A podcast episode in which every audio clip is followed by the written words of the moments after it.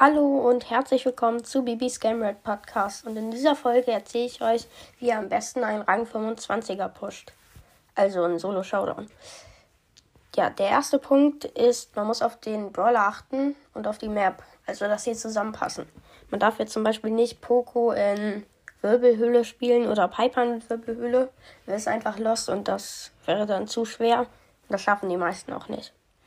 Ja, die zweite Sache ist, man muss auf die auf die auf das Power Level achten. Also wenn man jetzt mit einem Power 6er oder so ein Power 6er Brawler versucht, einen Rang 25er draus zu machen, das wäre jetzt nicht so einfach. Deswegen würde ich empfehlen, eher höheres. Also wenn man einen Brawler hat, den man unbedingt pushen möchte, dann sollte man den upgraden.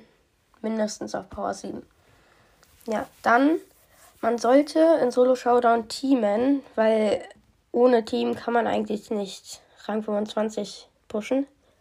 Also man sollte schon teamen, aber man nicht mal auch backstabben, also die Gegner, mit denen man dann teamt, ähm, betrügen und die dann doch killen, wenn dann jemand anders gerade bei euch ist.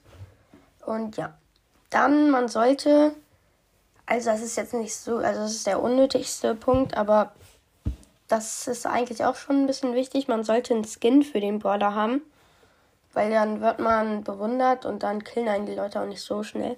Zum Beispiel, ich habe ähm, Star Silver Colt oder Hexe Shelly und das war eigentlich relativ einfach. Ja. Dann, man sollte keine WLAN-Lags haben, weil da muss man drauf gucken, dass man keine WLAN-Lags hat. Sonst wäre das auch zu schwer. Und ja, ich glaube, das waren jetzt fünf Punkte. Ich hoffe, die Folge hat euch gefallen und ciao, ciao.